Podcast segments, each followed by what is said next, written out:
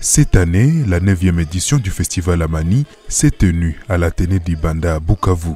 Ce festival, qui a duré trois jours, du vendredi 10 au dimanche 12 février, a rassemblé de milliers de festivaliers avec pour seul objectif de véhiculer le message de la paix à travers la musique et la danse.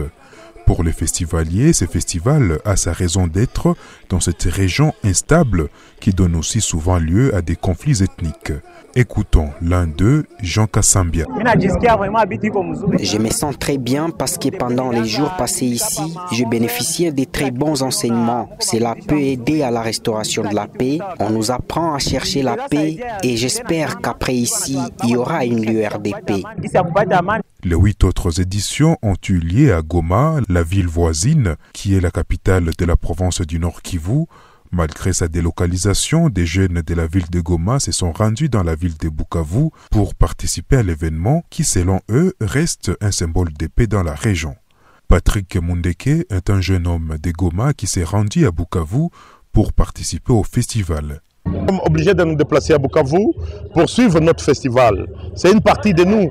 Et ce festival nous réunit tous. Ici, on ne demande pas les tribus, les ethnies, on ne demande pas les partis politiques. On est tous euh, les enfants du monde qui dansons ensemble. Et quand vous avez dansé ensemble, il est impossible que vous vous tirez d'ici demain. Les danses traditionnelles burundaises étaient également là pour égayer les festivaliers, une manière de prouver une cohésion entre les pays de la communauté est-africaine, selon Agorerimana Guerrera, l'artiste burundais présent au festival. Si nous sommes ici, c'est grâce à l'autorisation du gouvernement burundais pour valoriser ces festivals, pour montrer au monde entier que nous sommes ensemble et que nous devons continuer à nous soutenir, à nous former. Pendant ces grands événements, plus de 700 jeunes se sont portés volontaires pour faire de ces festivals un succès. En outre, le festival a créé une fenêtre d'entrepreneuriat pour que les jeunes puissent faire connaître leurs projets. Des stands étaient disponibles pour exposer leur savoir-faire dans tous les domaines. Zanem Netizaïdi pour VOA Afrique.